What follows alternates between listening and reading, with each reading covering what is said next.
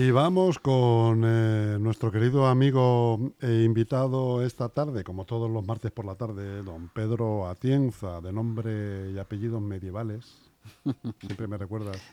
Siempre te imagino embozado con una espada. ¿eh? Además, con esta, con esta sintonía más, ¿no? Con esta sintonía más todavía. Claro que sí. Y vamos a hablar pues de una cosa que tiene que ver mucho con esta sintonía, Pedro. Este, siempre, siempre en este, e, el nombre de tu espacio es verdad que se presta a muchas interpretaciones y juegos de palabras. Está pensada aposta, ¿eh? Está pensada aposta. Además, recuerdo que fui idea tuya, o sea... Sí, bueno, pero bueno, eh, al final el espacio, el bueno, que, el que la idea tuya fue la de, la de, Juego de Tronos. Yo le cambié el, trono por cromos, que es mucho más local. Más local. y además, el que hace el espacio brillantemente eres tú. Pero es verdad que, bueno, ahora estamos asistiendo a un juego de cromos, porque esto que ha pasado y que vamos a comentar ahora, esto que ha pasado la semana pasada, no deja de ser un juego de cromos, esto de que a ver qué me das, yo te doy, este te lo enseño, pero este no. Y qué casualidad que sea a final de la, del mandato, ¿no? Al final, del mandato. ¿Tú crees que ha sido una casualidad? No, yo creo que no es casualidad. Hombre, vamos a ver. Eh, bueno, vamos a poner en contexto a los que nos estén escuchando. Yo lo que no tengo, porque no lo he visto, es la fecha donde se hizo el encargo a esta empresa que hizo, eh, que ha hecho los dos famosos informes del SURE que están tan en boga durante la última semana, ¿no? Eh, pero tiene pinta de que, de que el tiempo se ha estado escogido a posta, ¿no? Eh, es verdad que también eh, el presidente actual de, Ensule eh, no ha estado toda la legislatura, ¿no? Ha, estado nada más en, la última mitad de, la legislatura y por lo tanto yo creo que quien ha tomado la iniciativa en, este asunto de mirar, me imagino que por eh, pues por, por los, eh, las conversaciones que le ha podido llegar a los oídos, eh, ir a tiro hecho y, mirar o encargar que, una, em, una asesoría externa mirara este, este periodo y estos expedientes muy concretos, porque no es que se haya hecho una auditoría de los cuatro años donde ha gobernado el PP y donde así ha presidido la, la empresa municipal EMSURE, ¿no? sino que han ido concretamente a, a dos eh, bueno, a tres expedientes realmente, eh, o, dos planes parciales, al PP5 y al PP3, eh, muy a tiro hecho, ¿no? ¿No te parece a ti eso? Sí, hombre, totalmente. Me parece lo que se puede llamar pues una operación pensada en los tiempos y en las formas. Hecha, fundamentalmente, hecha, cada vez estoy más convencido. Al principio yo pensaba que esto podía ser una especie de regeneración y de purga pero veo, por lo que en las últimas declaraciones que vengo oyendo, eh, y además dicho por uno de los, de los eh, eh, protagonistas principales ¿no? en el reparto, pues al final se va a quedar probablemente en nada. lo que pasa que si lo que se busca con esto es hacer daño mediático y electoral, pues sí que va por buen camino a lo mejor, ¿no? Bueno, vamos a ver. y al final es. Vamos a ver qué, es lo que será, tipo de mediático y electoral. Eh, va a tener esta noticia porque por ahora se maneja mucho en el ámbito local, es decir, no, no, no se ha, no, ha, ascendido a un ámbito más regional o me atrevería a decir más a nivel nacional, que es eh, yo creo que lo que tendría mucho impacto eh, a nivel electoral, pero a nivel local el impacto mm, yo creo que va a ser eh, menos del que, del que los coautores de esta, eh, de, esta solicitud de informe perseguían, ¿no? tengo esa sensación. Pero todo depende, Pedro, de los plazos, de los plazos, de los plazos de. Porque claro, tú has dicho de los, de los em, sí, sí, de los plazos judiciales. Los judiciales. Claro. Eh, porque además tú has dicho que yo creo que ahí se les ha pasado, se les ha, se les ha escapado. Si, si realmente tenían la intención de que esto estallara antes de, las elecciones municipales se les va a escapar el tiempo. Es decir, yo estoy convencido de que además, eh, tratándose de Miguel Ángel Recuenco, de un aforado, y por lo tanto, eh, quien debe de instruir eh, es el Tribunal Superior de Justicia de Madrid, que no el Tribunal Supremo. El Tribunal Supremo es para los aforados, pero a nivel estatal, a nivel autonómico, los aforados responden ante el Tribunal Superior de Justicia de cada comunidad autónoma, eh, tiene unos plazos mucho más largos que, incluso un juez de instrucción eh, ordinario, porque es un tribunal que no instruye. O sea, es un tribunal que su trabajo no es instruir y por lo tanto eh, les cuesta más a poder elaborar cualquier tipo de documento y por lo tanto si llegara una imputación, que ya veremos, si llega o no llega, pero si llegara una imputación, esta se va a producir bastante después de las elecciones municipales. Y por lo tanto, si lo que perseguían era ese impacto, pues no, mm, se va a quedar en, una denuncia, eh, que ya, bueno, en una denuncia, en sendas denuncias, porque ya eh, Miguel Ángel Recuenco también ha anunciado que se va a querellar eh, por la contratación de este informe, que me ha hecho mucha gracia la frase que ha utilizado persiguiendo intereses personales y partidistas. Vamos a ver, es que no tiene sentido, es decir, eh, eh, ese consejo de administración, aunque sea eh, un consejo de administración de una empresa, es municipal, representa al pleno y por lo tanto representa a los partidos políticos. el decir que se tiene interés partidista en un consejo de administración de una empresa municipal es decir una realidad que vivimos todos los días. Es decir, es evidente, ¿no?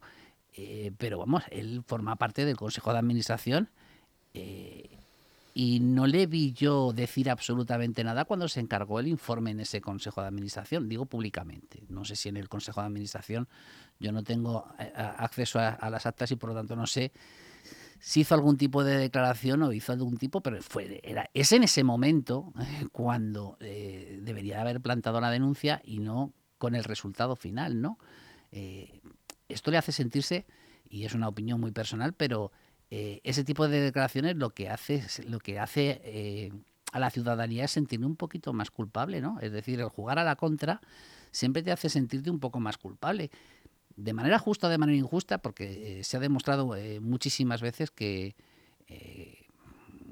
que este tipo de denuncias luego han quedado absolutamente en nada. ¿no? Eh, recuerdo, por ejemplo, eh, por hablar dentro de mi partido, una denuncia que tuvo eh, Trinidad Royan cuando era alcaldesa en Torrejón, que después de muchísimos años quedó absolutamente nada y le costó una moción de censura y le costó dejar la alcaldía de esa manera tan abrupta. ¿no? Demetrio Madrid fue el primer caso de la democracia claramente donde el Partido Popular de José María Aznar en Castilla y León eh, le acosó para derribarle porque no podía con los votos de esta manera y al final, pues mira, eh, consiguió que Demetrio Madrid, después de la imputación, eh, dimitiera y posteriormente José María Aznar ganara las elecciones en Castilla y León y muchísimos años después se demostró la inocencia de Demetrio Madrid cuando ya no tiene resultado. Pero claro, tiene que tener un impacto mediático fuerte para intentar alcanzar este objetivo, que además estamos hablando del actual candidato a la alcaldía, que no es ni siquiera el alcalde del municipio y por lo tanto que podría tener muchísimo más impacto. ¿no? Entonces yo creo que ahí eh, han medido mal los tiempos. Es decir, este tipo de denuncias se tiene que hacer a mitad de legislatura para intentar obtener eh, algún tipo de rédito eh, judicial justo antes de las elecciones municipales, pero tan cercano, que es que estamos ya en enero. Es decir, que es que en febrero, marzo, eh, estamos ya prácticamente en la precampaña electoral. Bueno, si no estamos ya en la precampaña electoral.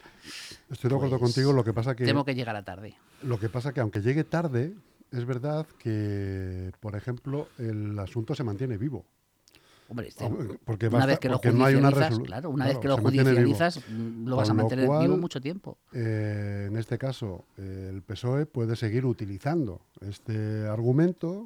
Eh, como herramienta arrojadiza contra el Partido Popular, porque es verdad que no hay una sentencia, ni hay una imputación ni nada, pero continúa, continúa vivo. Hay una denuncia. Por lo cual estoy en mi derecho de seguir utilizando esto contra ti. Sí, claro. Eh, hasta ahí, bueno, no me parece, me parece una maniobra no, super, no brillante, pero bueno, una maniobra que puede ser útil.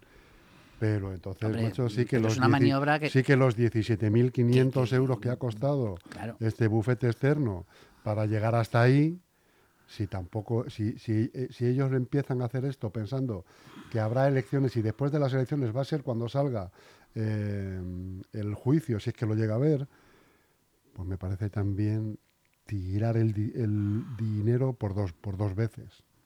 Una por contratar un gabinete externo que sabes que te lo van a tirar a la cara y otra porque al final encima no vale para nada. bueno, vamos a ver si vale o no vale, que eso ya una vez que se judicializa ya no está en manos ni de unos ni de otros, sino en manos de la justicia. Y aunque, eh, y esto sí que es muy subjetivo lo que voy a decir, evidentemente, pero eh, por, por procedimientos anteriores conocemos al Tribunal Superior de Justicia de la Comunidad de Madrid y le cuesta mucho imputar a alguien del Partido Popular. ¿eh? Le cuesta mucho al Tribunal Superior de Justicia de la Comunidad de Madrid imputar a alguien del Partido Popular. Por lo tanto, yo creo que el sobrecimiento a lo mejor incluso subyace, eh, incluso puede llegar justo en, en esas semanas electorales eh, y este gol que querías meter al, al equipo contrario se, convierte en puede convertir eh, efectivamente en un contraataque y en un gol importante en contra. En propia puerta. Exactamente. Al final, fíjate, esto, si sentamos aquí a, a cuatro ciudadanos, uno de Zarza, otro de San Nicasio, otro de La Fortuna, otro del centro, se decepcionarían un montón de oírte, ¿no? Porque, y de oírme a mí, ¿no?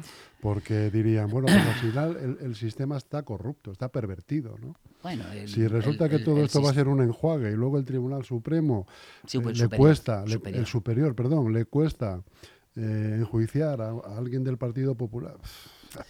eso es una opinión subjetiva.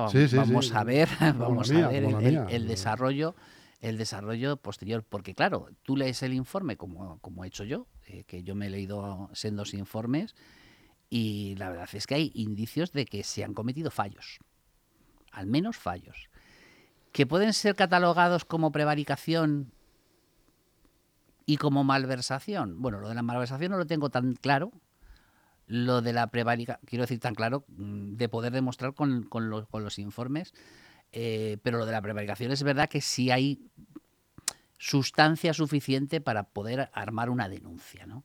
Eh, delito de prevaricación, eh, vamos a ver, yo sé que suena muy grande el nombre, es verdad que es un delito, estamos hablando de algo penal, algo punible por lo tanto, algo que puede terminar no tanto en cárcel, pero sí en una inhabilitación para ejercicio de cargo público eh, estamos hablando de, realmente lo que es la prevaricación es un error gordo cometido a sabiendo de que estás cometiendo el error, que si no, no hay delito. Es decir, lo estoy intentando explicar con unas palabras llanas, no, técnicas eh, ni jurídicas, ¿no?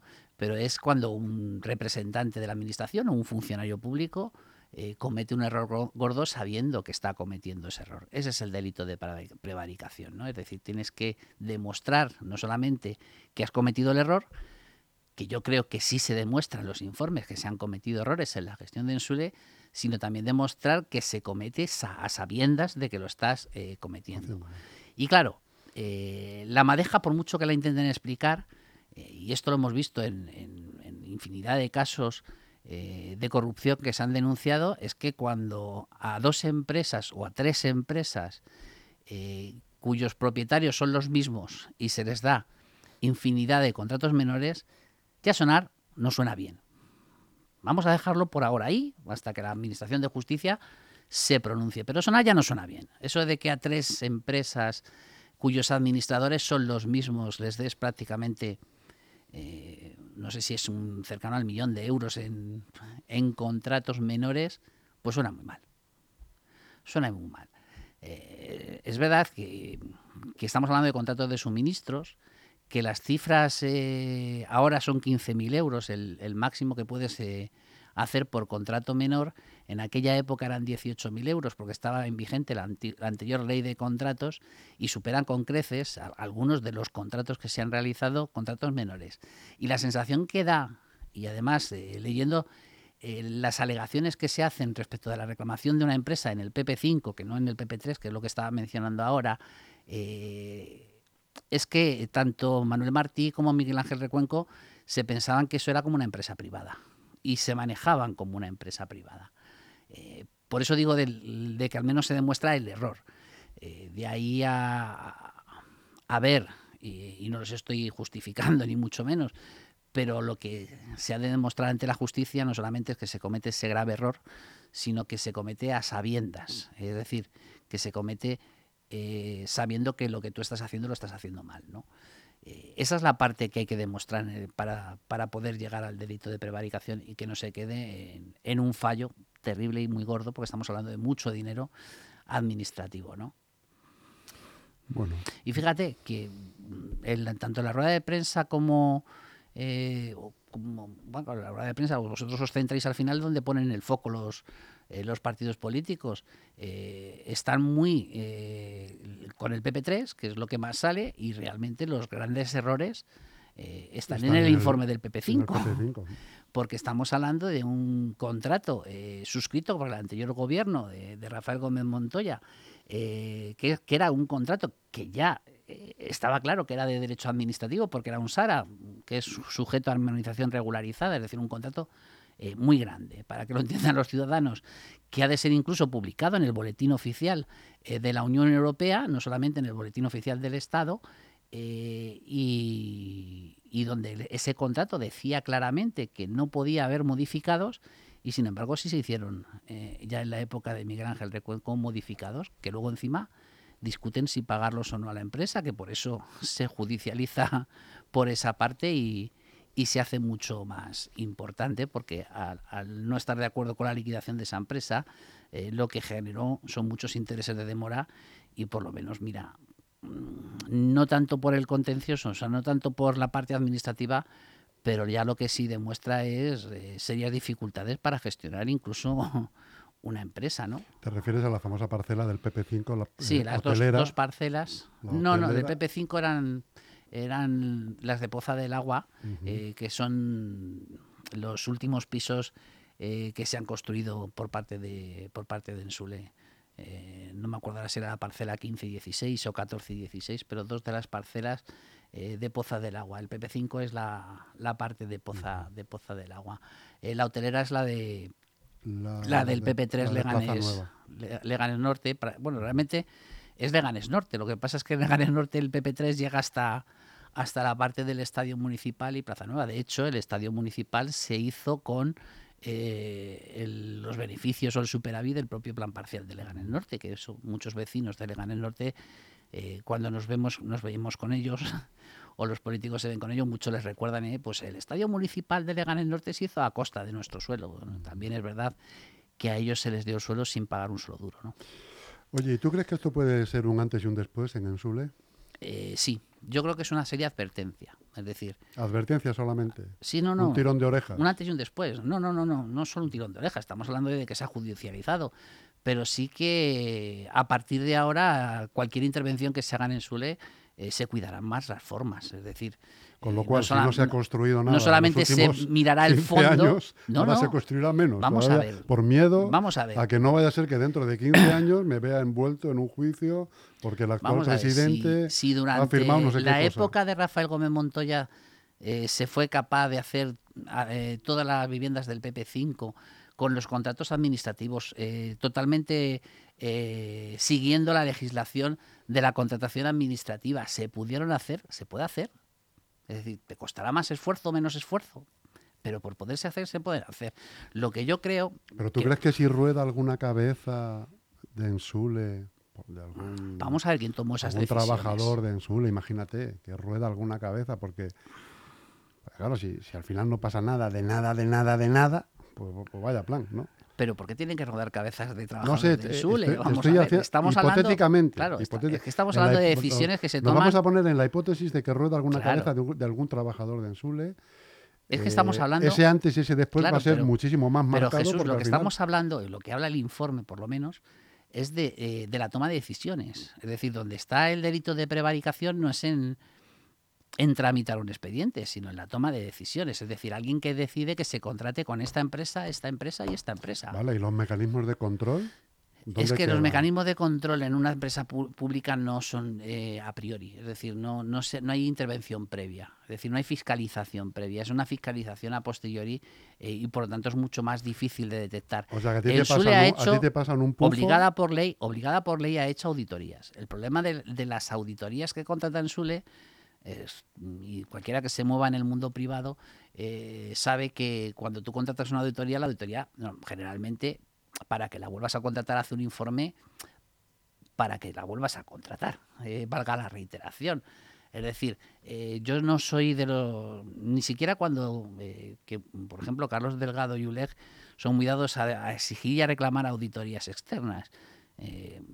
La mejor intervención que se puede hacer es la del Tribunal de Cuentas y la, y, la, Cámara de Cuentas. primero la Cámara de Cuentas y si hay delito el Tribunal de Cuentas, ¿no? Esa es la mejor fiscalización que se puede hacer. Y ahí es donde habría que poner los medios, porque no en la Comunidad de Madrid no hay medios suficientes para poder eh, hacer una extensión eh, más importante. Pero una auditoría al final es una empresa privada que contratas ad hoc y por lo tanto los controles en ese sentido en las empresas municipales son muy laxos. Por eso ocurren cosas, no solamente aquí. Tú sabes que nuestro vecino eh, Alcorcón también han tenido problemas con una empresa municipal, incluso eh, Natalia Andrés ha decidido no presentarse ante la previsible eh, imputación o que, pueda sufrir, sea justa o sea injusta, pero, pero ahí ha preferido no someter a desgaste al partido político y Natalia de Andrés ha dado un paso atrás para que eh, la candidata sea Candelaria Testa, a la que le deseo muchísima, muchísima suerte. Y a la que tuvimos aquí la semana pasada. Lo sé, lo sé, lo sé. lo sé, estuve eh, escuchando el, en este caso el podcast, que no el, vídeo de YouTube, en el, en el, Spotify. Me alegra, me alegra que oigan los podcasts y no tanto vídeo, que la radio sigue siendo radio. Hombre, es que prefiero caminar y escuchar, que caminar y ver es bastante más complicado, ¿no? Además, no, se lo aconsejo a nadie, ¿no? Bueno, entonces, eh, volviendo al inicio de la pregunta, ¿crees que habrá un antes y un después? Sí, sí, habrá un antes y un después eh, respecto de los comportamientos que se tienen en, esa empresa municipal y, cuidarán mucho más eh, no solo el fondo, que, que, lo cuidan, sino sobre todo las formas, ¿no? Y atenderán un poquito más. ¿No le ves un futuro, disculpa? Hay una cosa... no, le ves un futuro como el del eje medios? no debería. Aunque, lleven, caminos muy paralelos. Las empresas. No, no, vamos a ver. Eh, y culpa, y culpa de los de los políticos en este caso, el de Ensule. Si Ensule muere es culpa de los políticos, no solamente de los políticos que están, que están gobernando ahora, o cuando yo goberné eh, durante esos eh, durante cuatro años, sino que la digamos que la parálisis que sufre la empresa municipal de Sorora la, sufre cuando Jesús Gómez obtiene la alcaldía. Eh, vuelvo a repetir, los últimos pisos que se han construido eh, de Ensule fueron eh, los que inició Rafael Gómez Montoya en su último mandato y, todavía tiene mucho sentido la asistencia de Ensule porque necesitamos una empresa municipal que regule de alguna manera la vivienda la vivienda pública y por lo tanto hace, ¿cuánto hace que no está Rafael Gómez Montoya de alcalde 12 años ya van a hacer. 12 años, 12 años sin hacer una, e-, ese es el problema, claro, ese es el problema de la empresa municipal del suelo. Es decir, yo siempre he defendido eh, y me he desgañitado eh, decírselo eh, en la época de, que estamos hablando de Miguel Ángel Cuenco y Manuel Martí Cazorla, yo no me cansaba de decirles, en Sulet mm, no solamente debe de vivir, entiéndaseme, eh, por, por, la construcción de viviendas públicas, que debe hacerlo, sino que debe de buscar eh, ingresos alternativos. Y estaba claro que uno de esos ingresos alternativos, que eran eh, las plazas de garaje o las, vamos, los, los garajes públicos, no era suficiente y había que buscar alternativas. Y de hecho, incluso se montaron mesas donde participamos todos los partidos políticos buscando esas alternativas que al final no fueron a, buen puerto.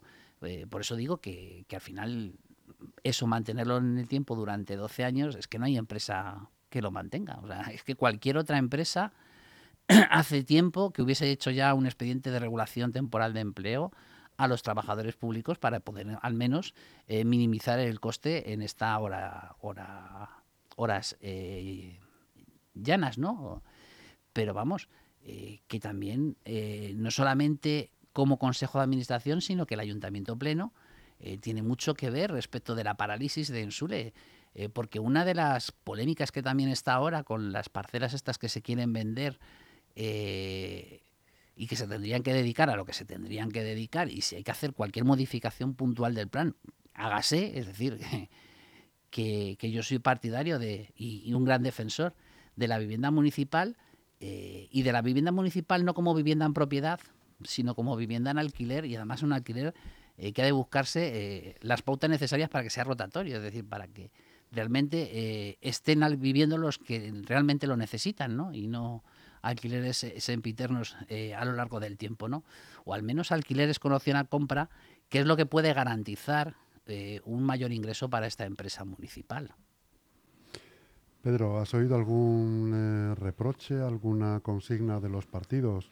En este caso, formando parte de la oposición también, tipo Carlos Delgado por ULEG o Gema Gil. Todavía no he escuchado nada importante. Yo tampoco. Todavía no he escuchado nada importante. ¿Es sintomático eso? ¿Te parece normal? Yo creo que están esperando. ¿Esperando a qué? ¿A eh, ¿Dentro de siete meses? al, final es el equipo de gobierno quien arremete contra un partido de la oposición. Eh, pero es verdad que si tú tiras de meroteca, eh, muchas de estas cosas que están saliendo, Carlos Delgado ya las decía en su momento, igual que también las decíamos nosotros cuando éramos oposición. ¿Y por qué crees que ahora está casi, casi en silencio? ¿Por qué no ha saltado al ruedo ya diciendo con la bandera? Tengo la sensación de que está esperando su momento y, y porque la bandera lo ha cogido otro. Es decir, eh, Carlos Delgado yo creo que se caracteriza más eh, eh, el Partido Socialista, Ciudadanos y, le ganemos. Sí, pero él puede saltar a la bandera como independiente que es. Claro, pero es que yo... Señores, esto lo vengo diciendo yo hace... Yo que... y colgarse ahora el medallón de estos que llevan los creo rusos. que le conozco un poco. Que, los que van los rusos. Creo que a Carlos Delgado le conozco un poco. No le habrás visto nunca sumarse a banderas que no lidere él. No la habrás visto. ¿Prefiere mantenerse al margen? Pero es verdad que has dado ahí, has puesto el dedo en la llaga muy interesantemente en el sentido en que esto lo lleva él diciendo hace años. Coño, pues ha, salido ya. Pero el problema era, que lo que te digo, yo, también he sido concejal en la oposición y he estado mirando los papeles de Ensule y es muy complicado, viendo solamente, en este caso, como te decía, fuera de, eh, fuera de micro, eh, viendo los libros mayores de Ensule, es muy complicado hilar eh, este tipo de trama que parece que quiere demostrar eh, el informe del PP3, ¿no? Es complicado, es muy complicado. Entonces, eh, tú puedes denunciar eh, públicamente lo que tú piensas que son malas actuaciones o, o, la mala gestión del dinero público, pero de ahí a demostrar una posible prevaricación y, como dicen también, una posible malversación, es bastante más complicado y hay que ser muy cautos. O sea, yo soy de los que piensa que para hacer este tipo de... Y además lo he demostrado en, en los años que he estado en político, para hacer este tipo de acusaciones tienes que tener pruebas muy claras, muy, muy claras, porque es un boomerang que si te sale bien das en el objetivo, pero si te sale mal te puede hacer a ti muchísimo daño, ¿no? Y yo creo que Carlos Delgado en ese sentido está siendo prudente, está siendo prudente. Y luego lo que te he dicho, yo no creo que sea un político que se adhiera a las banderas de los demás, sino que él solamente defiende las banderas que, que él iza a la cabeza, ¿no? Esa estrategia también eh, es una manera de hacer oposición, no le va mal, porque la verdad es que siempre está entre el segundo y el tercer partido político más votado en Leganés, pero es su manera de hacer oposición. Em, te iba a preguntar una cosa y se me ha ido de la cabeza. Con esta coletilla que me has metido al final, ¿Cuál de ellas? Que no le va mal. Te, he metido tanta. ah, no, no, que no le va mal a Carlos Delgado es verdad. Es ah, decir, es, un partido político que nunca. Eh, bueno, tuvo una pequeña oportunidad hace muchísimos años para poder ser alcalde de Leganés y la rechazó de plano. Eh, que fue la primera vez que ganó el Partido Popular con Jesús Gómez y no quiso negociar. Mm, y a lo mejor podía haber tenido esa pequeñísima oportunidad. Es verdad que era complicada, porque estamos hablando de cuando tenía eh, dos concejales, eh, no como ahora, eh, pero es verdad que es un partido político que ha ido poco a poco creciendo. La última vez ha sido la primera vez que, ha decrecido en el número de, el número de concejales. pero es un partido político que siempre ha estado ahí, entre el segundo y el tercero más votado. ¿Crees entonces, Pedro, como el alcalde, que esto no va a suponer un cisma, ni mucho menos a nivel local ni político? Vamos a ver el eh, desarrollo, porque es lo que te digo, una vez que aquí lo que se ha lanzado es un la grande. Eh, hablando de, cromos, ¿no? De cartas. Eh, es un la grande y ahora hay que ver, hay que tener, hay que tener para ganar esta partida al menos tres reyes y un caballo. Y, y no sé yo si... Tres reyes están ahí, el PSOE, eh, le ganemos. Falta el caballo. El que le tiene muchas ganas, además, al Partido Popular y... Falta el caballo. Y, el, eh, y, Ciudadanos. Y vamos a ver, porque al final los interlocutores en el próximo mandato yo creo que van a ser los mismos que ahora, salvo eh, Gema Gil, que se, que se retira. Eh, y, vamos a ver si esto nos supone una ruptura aún mayor de las deterioradas relaciones que hay entre los partidos políticos, porque el gran problema de la parálisis de Leganés tiene mucho que ver con las malas relaciones que existen eh, entre los diversos partidos políticos. No, pues esto desde luego no ayuda. Te voy a contar una anécdota pequeñita de cuando yo era muy joven, allá por los años 90, eh, de cómo se comportaban los partidos políticos en Leganés. en el pleno es verdad que tenían eh, eh, bastantes rifirrafes y bastantes enfrentamientos y bastantes confrontaciones, pero sobre todo ideológicas, más que, más que personales, que ese es el problema de la política actual, que todo se lleva al terreno de lo personal, pero luego salían y charlaban tranquilamente, no de política, porque entonces seguirían cabreados, sino de cualquier otro tema, eh, en, el, en, el, bar que hay justo al lado de Plaza España, no vamos a decir nombre para no hacer publicidad, ¿no? Eso se ha perdido. Eso se ha perdido. Esos son muy pocos los eh, concejales que, lo, que todavía lo cultivan, por no decir apenas ninguno, ¿no? Y eso es muy necesario porque eh, para poder llegar luego a acuerdos y a entendimientos hay que cultivar esas pequeñas relaciones personales. No, estoy hablando de hacer amistades, no estoy hablando de tener una relación de amistad, sino de tener relaciones de respeto porque eso ayuda muy mucho luego para, intentar llegar a acuerdos y a consensos. Y eso es lo que yo he hecho de menos desde hace muchos años, no solamente en la política municipal, sino también en la política regional y en la política eh, estatal. Y, el único que lo ha cultivado, mm, eh, sabes, que es uno de mis políticos favoritos de, este siglo XXI, ha sido Ángel Gabilondo. Y no le ha ido bien. Y por lo tanto, como no le va bien a quien lo cultiva, pues al final, por mimetismo, eh, todos los líderes políticos cultivan el y tú más y cultivan el, gran titular y la descalificación del contrario. Y eso es lo que está haciendo que, que la política esté perdiendo su P mayúscula y esté transformándose en, en esa P minúscula que al final el ciudadano lo ve. Y lo que no se dan cuenta estos partidos políticos, ya desviándome totalmente del tema, eh, es que esto es lo que lleva al crecimiento de los populismos eh, y a las posibles dictaduras. Es decir, la descalificación del adversario, el no reconocer, como hemos visto en, las últimas declaraciones de, muchos partidos políticos, el no reconocer la victoria del adversario, el deslegitimar la victoria del adversario, lo que hace es poco a poco eh, socavar el cimiento de la democracia y te puede llegar un vendaval, un lobo y derribarlo solo con un soplido. Efectivamente, estoy de acuerdo contigo, aunque esto lo que hace es eh, el desapego todavía más del ciudadano hacia el mundo político y todo lo que tiene que ver con él. ¿no?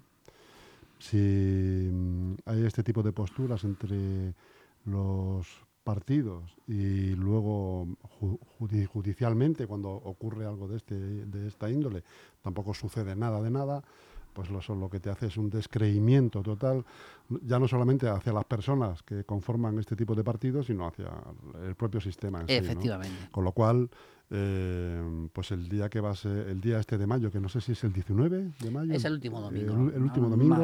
el, día exacto no, pero el último domingo del, mes de mayo. Cuando les pido a los ciudadanos que nos estén escuchando o que nos escucharán cuando sea, eh, que cuando entren en el colegio a votar se acuerden de todo esto que estamos hablando aquí en LGN Radio si pueden, se miren en un espejo a ver qué cara se les queda. si cara de tontos o cara de listos. El, problema es que los que podemos transformar eso somos somos los propios votantes.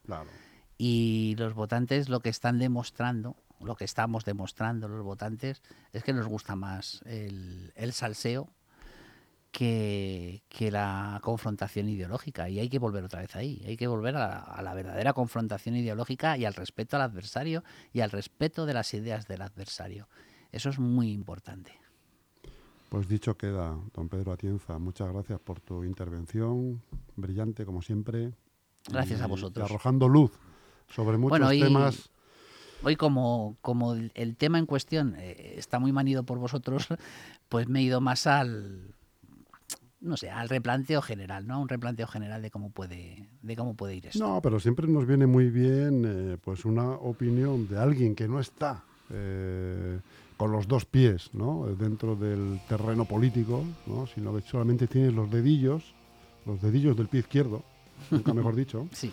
¿eh? el terreno este, y que tienes una opinión liberada, además, de prejuicios y de, y de consignas partidarias, lo cual es mucho de agradecer y es uno de los éxitos de esta casa, ¿eh? por la parte que nos toca, de tener con tertulios como tú, con tertulios que mal suena eso, ¿no? Eh, No, pues a mí me gusta esa amigos, palabra. amigos de la radio También, como tú, eh, pues con una opinión libre y, y expresada de igual manera. Pues nada, es un placer siempre venir aquí, ya lo sabes. Pues un abrazo grande, Pedro. Ah, Un abrazo a todos.